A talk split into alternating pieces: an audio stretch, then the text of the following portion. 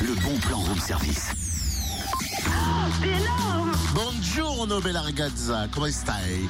Scusi il disturbo. Euh, dis donc, tu, tu nous fais un cours d'italien ou tu te prends pour Aldo Mation Ni l'un ni l'autre, je me mets dans l'ambiance pour ciné, ciné voce. Perfetto Et et pour une fois, tu ne chantes pas, hein, c'est bene, bene. j'y ai bien pensé. Ti amo. Non, non, non, non, ça ira comme ça. Ti amo, ti amo. Parle-nous plutôt du festival Ciné Voce, s'il te plaît. D'accord, c'est le coup d'envoi de la quatrième édition de ce festival régional de cinéma italien, ce qui sera donné vendredi au cinéma de Vosges à Dijon et jusqu'au 17 mai. On pourra découvrir une sélection de 14 films à 4,50€ la séance. Cyril Jacquens, directeur du cinéma Le de Vosges, nous dévoile le programme.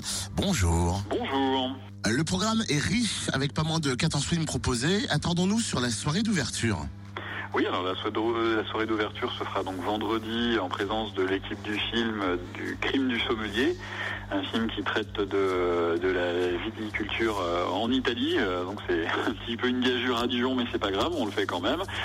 Donc en présence du réalisateur et peut-être de l'acteur Lambert Wilson. Donc c'est peut-être une belle façon d'ouvrir cette édition de Ciné Voce. Et puis par la suite, on déclinera effectivement beaucoup d'autres choses. On propose un festival qui est le plus large possible, puisqu'on vous proposera pendant, pendant cette grosse semaine aussi bien des comédies italiennes que du film fantastique italien, une grosse production comme Le Garçon Invisible, qui n'est pas sans faire écho au film genre Les Avengers, et puis des dessins animés pour les enfants, des films euh, de, de répertoire, des vieux films italiens, des nouveautés. Enfin, il y a beaucoup, beaucoup de choses, comme, comme vous l'avez souligné.